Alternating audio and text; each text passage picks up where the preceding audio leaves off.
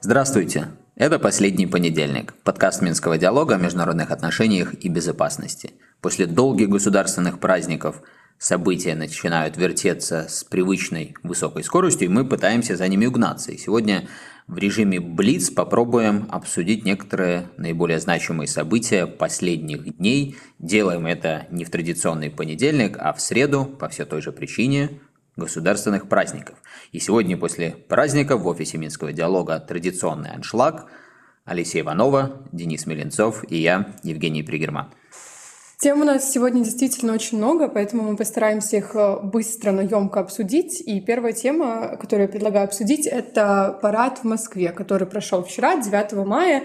И э, Достаточно удивительно, что на прошлогодний парад 2022 года из зарубежных лидеров никто не приехал. И официальная позиция э, Москвы была в том, что их просто не приглашали. То есть как бы никакого, никакой проблемы тогда не возникло, но тем не менее гостей никаких не присутствовало. А в этот раз приехали почти что все.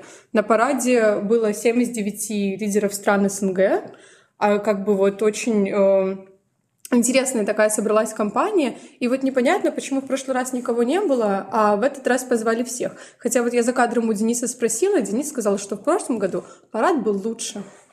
А, парад был, может, не лучше, но масштабнее. Было представлено и больше военной техники, и большее количество э, военнослужащих э, участвовало.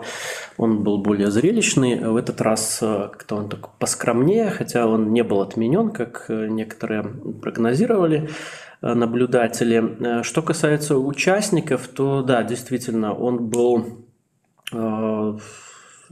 такой для многих сюрприз, в смысле представленности э, лидеров постсоветских государств. Здесь можно, наверное, э, такую усмотреть причину, что если в прошлом году, вот в начале мая, э, совершенно еще не было понятно, в какую сторону и как будет развиваться вот эта российская военная операция в Украине, то сейчас, в общем-то, почти всем все стало ясно. Да? И тогда это вот все так э, настороженно наблюдали, куда же все повернется, и э, воздержались от того, чтобы какую-то позицию занимать, очень четкую, то сейчас, э, как мы уже многократно в наших передачах говорили, консолидируются блоки военно-политические, консолидируются э, глобальные центры силы. Здесь э, Россия как раз-таки э, тоже в этом направлении активно работала. И вот мы видим, что определенные успехи здесь достигнуты. Россия продемонстрировала, что у нее есть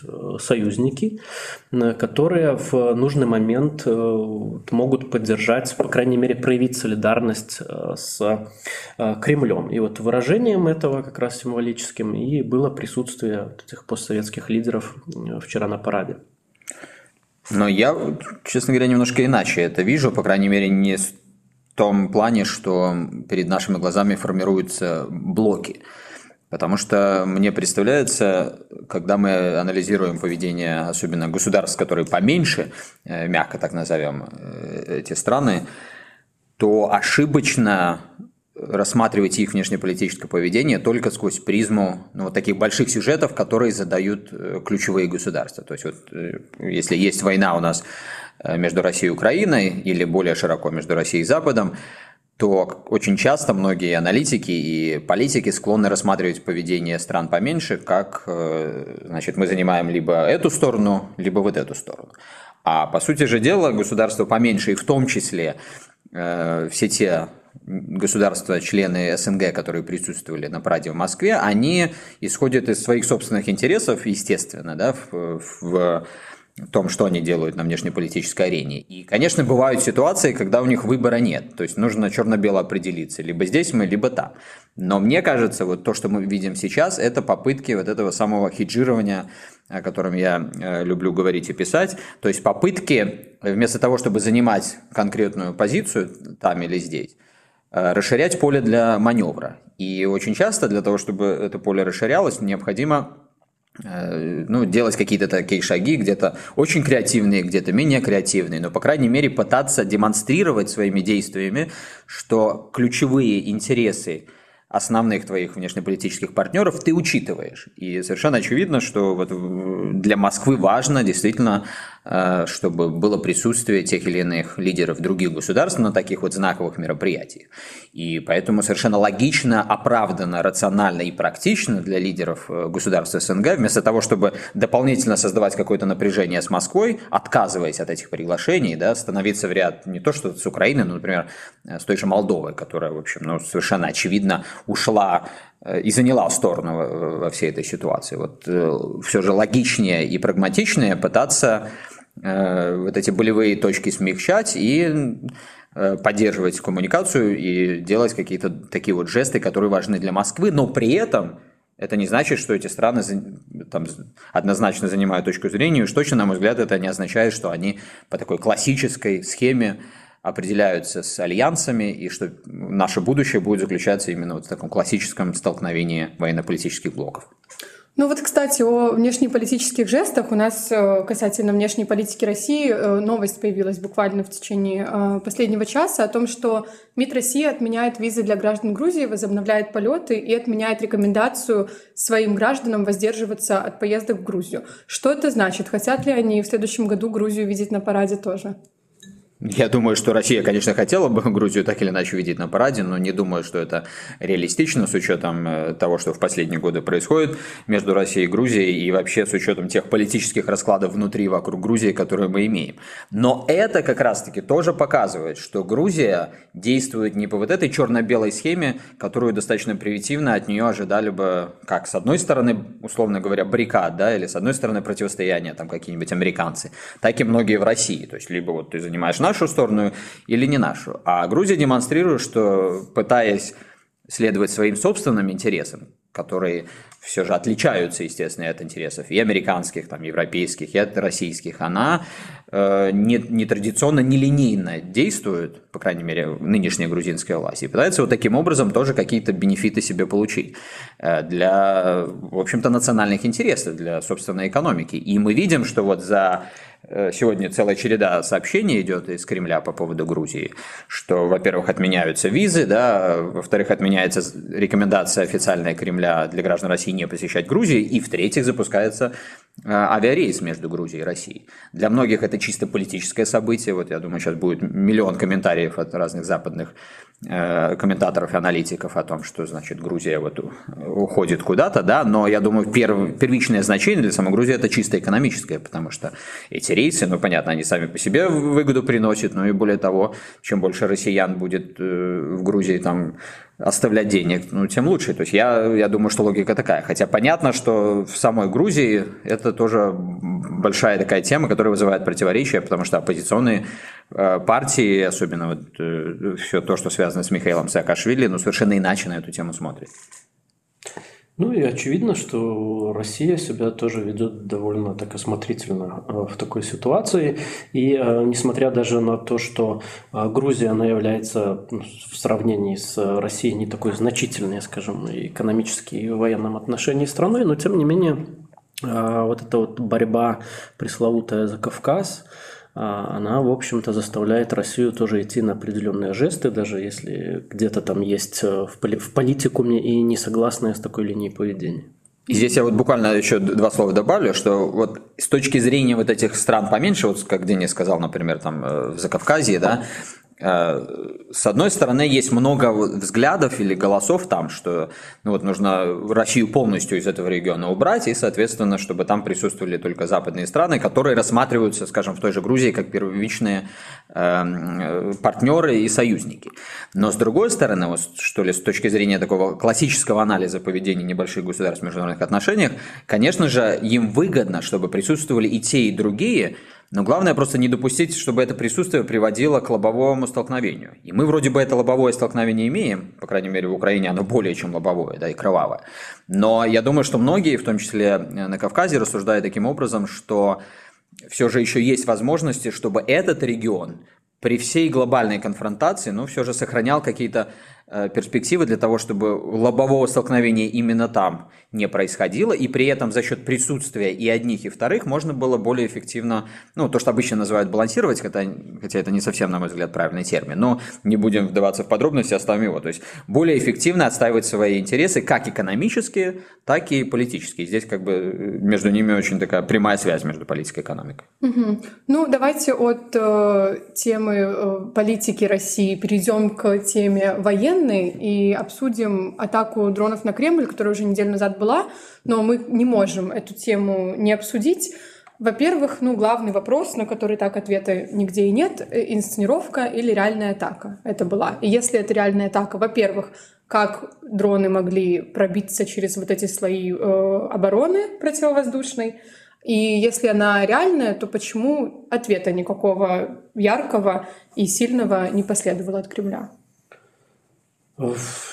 Сложные вопросы, чтобы так быстро в блиц э, ответ уложить, но тем не менее я попытаюсь здесь начать э, отвечать. Во-первых, э, для меня очевидно, что это не инсценировка, потому что в случае инсценировки нет ответа на главный вопрос «Зач?», потому что явно этот удар играет против Кремля в пиар-смысле, в военном смысле во всех смыслах. А для России не нужно никакого повода. И так идет война полномасштабная а, в Украине с обстрелами, бомбежками, там, полноценными столкновениями фронтов. А, поэтому здесь ну, не очевидно, зачем бы Кремль что-то такое инсценировал, тем более вот в самом сердце политическом. Что касается, как это могло произойти, ну, про это уже неоднократно а, говорили лидеры а, украинской разведки, что ну, Россия слишком пренебрежительно относится к вопросам безопасности, есть очень много лазеек, которые могут э, использовать э, украинцы для вот проведения таких э, мероприятий. Третий момент, э, насколько известно, дрон этот э, маленький, маломощный, соответственно, э, он мог проскочить просто мимо российской системы ПВО.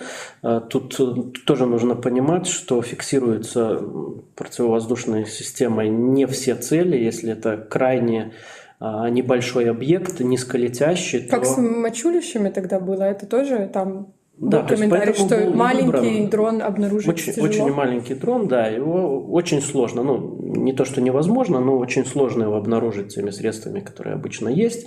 А радиолокационное поле, вот это оно не может быть распространено везде, да, то есть все равно это ограничивается возможностями той техники, которая массово применяется для отслеживания. Поэтому и э, был использован такой дрон. Естественно, что он не мог причинить какого-то серьезного ущерба, но тем не менее э, здесь, э, наверное, цель такая не ставилась. Скорее всего, цель э, была символически показать уязвимость э, продемонстрировать вот эту картинку э, горящего Кремля и, соответственно, простимулировать боевой дух, э, политическую поддержку и так далее, и так далее. И вот, э, в общем, добились, наверное, этого эффекта.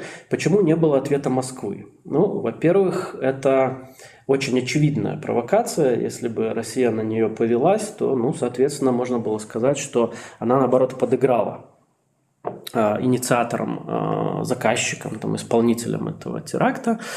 Второй момент, э, если бы Россия ответила симметрично, там, например, уничтожила бы правительственный квартал там, на Банковой в Киеве а, какими-то какими ударами, в России для этого есть э, возможности все технические. Тем не менее, мне кажется, что это бы наоборот усилило и консолидировало помощь э, Украине со стороны Запада. И несколько сбило вот эту тенденцию, про которую мы в прошлой передаче говорили, и в предыдущих передачах э, усталость э, западного общества, политикума и все больше и больше тенденции того, чтобы рассматривать эту войну более критически и поддержку Запада более критически. Поэтому вот мне кажется, пока Россия выдержку вот эту вот демонстрирует с тем, чтобы ситуацию не обострять, не эскалировать и не давать поводов э, для Запада для большей поддержки Украины. Угу. Денис, еще следующий вопрос тоже для тебя. про контрнаступление Украины, о котором мы уже говорим не первый выпуск, последние, наверное, несколько недель. Мы его ожидаем и ожидаем, но как бы оно так и не наступает. Ну, здесь, в общем, аргументы те же самые, здесь нечего слишком нового чего-то добавить. Э, мы уже говорили, э, во-первых, это погодные условия, там э, все пока еще подсыхает. Для техники нужны хорошие грунты. Все украинцы ждут этого времени. И второе, скорее всего, связано с поставками э, западного вооружения, с тренировками э, ВСУ. И Украина в том числе и прощупывает оборону. Она начала уже вот эту так называемую артподготовку, про которую мы упоминали. Это операции, удары по нефтехранилищам, по скоплением техники по э, различным заводам, которые занимаются производством вооружения, по химзаводам и так далее, и так далее. Мы видели целую череду вот в начале мая. А, и э, тут я хочу еще раз подчеркнуть, что вот э, те аналитики, которые рапортуют с мест, скажем так, они подтверждают, что продолжается подготовка украинской армии к контрнаступлению, то есть работа идет, и, скорее всего, вот ближайшие какие-то недели, может быть, дни, скорее всего, мы это контрнаступление увидим. Ну и также мы видим, что это война, ну, такого, наверное, нового типа, в том смысле, вернее, во многих смыслах, но один из смыслов касается того, что э, события на поле боя сопровождаются событиями в информационном пространстве. И здесь мы об этом уже частично раньше говорили. Получается, что так накачано информационно вот это ожидание контрнаступления, что в случае вот каких-то сбоев, конечно, у Украины могут быть серьезные проблемы, особенно вот если верить э, тем данным, которые появились в результате слива документов э, пентагоновских, в частности, где ну, в общем, ожидания такие, не, не самые, что ли, радужные. Нет ожидания того, что Украина победным маршем сейчас дойдет до Крыма и всего остального. И понятно, что в этих условиях, когда на контрнаступление завязано очень многое, в том числе перспективы будущей поддержки Украины, здесь э, Киеву нужно искать и в том числе какие-то креативные ходы. В общем, они на протяжении года этой войны показали, что, конечно же, способны часто креативные ходы находить. Не знаю, насколько это получится сейчас, но мне кажется, что в том числе вот и с этим э, связаны эти задержки. По крайней мере, если мы смотрим на заявления высших должностных лиц Украины в последнее время, вот я обратил внимание, и секретарь СНБО э, выступил на эту тему, и министр обороны Резников несколько раз говорил о том, что нужно немножко поубавить ожидания от контрнаступления, они чрезмерно как-то раздуты и завышены. Но вот мне кажется, это в том числе указывает указывает на поиски Киевом вот этого наиболее оптимального баланса между событиями на поле боя, которые реалистично могут быть э, реализованы, и тем, что происходит в информационном пространстве, и, соответственно, как это в совокупности потом сказывается на перспективах коммуникации с западными партнерами и поддержки со стороны этих партнеров. Угу. Я предлагаю вернуться к теме внутренней политики России. У нас какой-то выпуск достаточно на России сфокусированный. Мы за кадром обсуждали, что основатель ЧВК «Вагнер» Евгений Пригожин какой-то, э, я процитирую Дениса, дерзкий, да, последнее время. Э, очень много действительно каких-то провокационных и таких даже очень э, драматичных заявлений. Он вот недавно записал видео к 9 мая, где он какими-то метафорами как-то обращал внимание на какие-то внутриполитические процессы и даже каких-то конкретных людей э, в российской власти. И как бы не совсем понятно, что конкретно он имел в виду, но действительно э, дерзкость в этом присутствует. Что вообще происходит э, во внутренней политике России? Да, мы здесь перед началом передачи немножко уже подискутировали на эту тему. Я попытаюсь такую очень э, краткую выжимку дать. Э, Женя потом меня дополнит. Эм, во-первых, э, действительно очень интересный феномен российской политической жизни господин Пригожин. Ему действительно очень много позволяется, и это как-то эм, довольно сильно диссонирует с самим э, образом российской политической системы, с модусом российской политической системы последних лет. И, э, казалось бы, вот в условиях приближенных к военным э, должна быть немножко другая тенденция, наоборот, на централизацию, монолитизацию Э, российской политической жизни, а мы видим наоборот. То есть вот эта э, борьба, э, которая всегда бывает в рамках государства и общества, находящихся в, так, в такой ситуации, это борьба между, ну, применительно к России можно это назвать, между партией войны и партией СВО, то здесь мы видим выплескивание в публичное пространство этих конфликтов между вот этим так называемым свободным радикалом Пригожиным и э, военной э, машиной формальной, да, то есть Министерством обороны, Генеральным штабом. И действительно здесь мы в качестве причин можно назвать следующее. Есть действительно раскол в элитах, и здесь вот выразителями этого раскола, вот в частности, является Пригожин, либо это какой-то такой тестовое явление. Здесь мы упоминали уже стандартное для России а, такой подход э, к политической жизни, когда добрый царь, плохие бояре, и кто-то должен подчеркивать для э, общества вот эту плохость э, боярь, эм, бояр по контрасту с хорошестью царя. Ну, есть еще и эм, а, здесь такая аналогия с опричниной, что вполне вероятно, что мы увидим а, эволюцию российской политической жизни а, и по этому направлению, если в конце концов СВО заведет Россию в неправильное а, место, а, но тем не менее вот я бы за а, всеми этими конфликтами последил очень внимательно, потому что вполне вероятно, что мы можем вот в качестве вот на, на, на этом конфликте увидеть будущую эволюцию российской политической системы.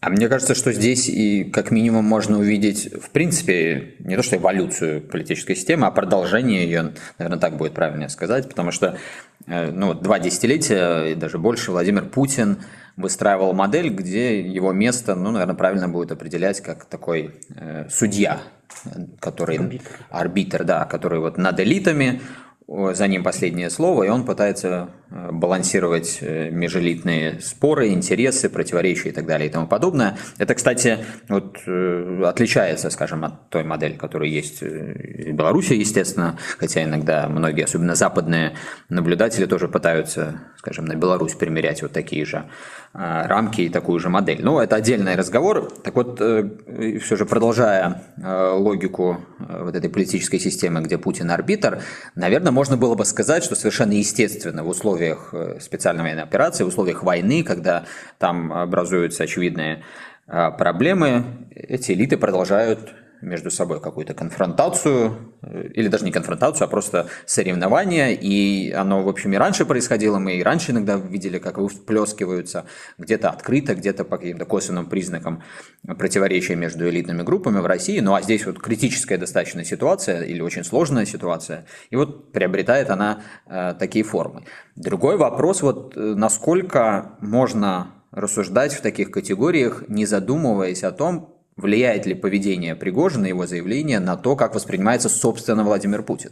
Потому что вот опять же перед началом нашей записи мы обсуждали, и Денис, на мой взгляд, совершенно правильно высказывал точку зрения о том, что в конечном итоге это бьет по э, имиджу всей России, а вся Россия это в первую очередь Путин. Э, здесь, что называется, нам э, будем посмотреть, как это будет дальше развиваться, и какие действия конкретно от Кремля, от Владимира Путина здесь последуют.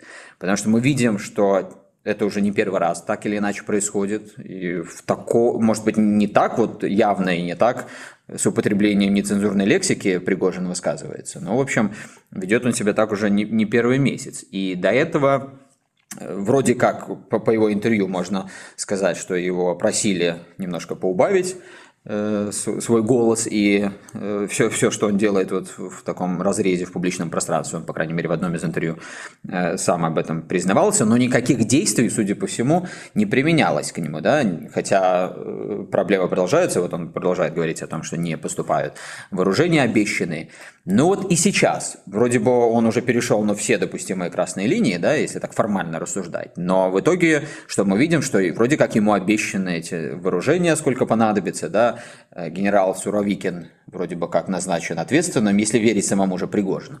Но э, за вот этой информацией, опять же, последовала новая информация, новое заявление Пригожина, что пока никакой поддержки и там, помощи он не получил. Поэтому еще раз скажу, будем посмотреть, но это действительно очень такой интересный и важный феномен, как с точки зрения эволюции политической системы в России в условиях войны, так и того, что нам дальше ждать в России. Спасибо, Женя. У нас еще пару вопросов остается. И следующий вопрос, который я предлагаю обсудить, это заявление генерального секретаря НАТО Столтенберга в его последнем интервью в Washington Post. Я э, тут буду на ходу переводить немножко. А, он сказал, что э, уже все страны-члены НАТО согласились, что Украина станет э, членом Альянса. А, все согласны, что у Украины есть право выбирать свой собственный путь политический, а не Москва это должна решать. И э, в-третьих, все члены э, НАТО согласны, что дверь э, НАТО остается открытой. Но в конце он такую интересную фразу сказал, что на вопрос «когда» ответить он не может. То есть никакого временного промежутка до сих пор э, в НАТО нет. Но на самом деле это интересно, это достаточно такой новый поворот, потому что раньше не было заявления о том, что именно все страны-члены НАТО согласны на то, чтобы Украина вступила в альянс, правильно? Ну, это немножко, наверное, уже не то, что игра слов, но какие-то такие акценты, которые Э, требует время. В общем, официальная позиция НАТО заключается в том, что двери остаются открытыми. Политика открытых дверей – это как бы формально официальная позиция всего Альянса, и в том числе, конечно, по логике она должна распространяться на Украину. Поэтому с формальной точки зрения Столтенберг здесь, э, в общем, все верно говорит и при этом не говорит ничего нового. Это вот вся та же позиция, которая, начиная как минимум с 2008 года, с знаменитого или печально известного, наверное, так правильно будет сказать, Бухарестского саммита, когда, помните, была такая выработана формулировка в противоречиях между администрацией тогда Джорджа Буша-младшего, американской администрацией и, соответственно, некоторыми европейскими странами, в первую очередь Германией во главе с Меркель. США тогда хотели иметь в декларации формулировку, что значит, предоставляется план действия о членстве, так называемый ПДЧ, это один из этапов для того, чтобы страна могла вступить в НАТО. Э, немцы и другие европейцы были категорически против, поэтому родилась вот эта формула, что э, когда-то Украина и Грузия станут членами НАТО. И многие аналитики, политики, в том числе на Западе, на мой взгляд, не без оснований очень сильно критикуют вот эту формулу, потому что э, вроде бы как э, натовцы, американцы говорят, вот, значит, мы э, принципиальную позицию заняли, никто не будет ни нам диктовать, кого нам принимать или нет, никто не будет диктовать Грузии Украине, стремиться им э, в НАТО или не стремиться, но при этом получается, ну, мягко говоря, такая сомнительная позиция, что на декларативном уровне двери открыты, но на практическом все понимают, что они не просто закрыты, они э, заколочены, да, там всеми возможными вещами, в общем, зацементированы. И опять же, не без оснований многие утверждают, что вот именно такая позиция и привела вначале к войне в Грузии, теперь э, к войне в Украине. И поэтому э, Повторюсь, здесь Столтенберг ничего не говорит нового, и более того, я думаю, что если мы рассуждаем в контексте какого-то урегулирования ситуации в Украине, выхода на какую-то устойчивую может быть, не систему, но договоренность о безопасности, как во всей Европе, так и конкретно вокруг, вокруг Украины, то, конечно, вот именно вокруг этой формулировки и, и будет э, организована какая-то работа. Здесь и нужны какие-то новые акценты, новые посылы. Сейчас многие эксперты идеи предлагают в этом направлении, может быть, чуть позже обсудим, но то есть, подчеркну, здесь э, нужен будет поиск новых идей, и пока Столтенберг, как представитель Альянса, как лицо Альянса, этих идей, на мой взгляд, не демонстрирует. Ну, кстати, к теме про ничего нового. Новость последнего часа еще одна. То, что Россия денонсирует договор об обычных вооруженных силах в Европе.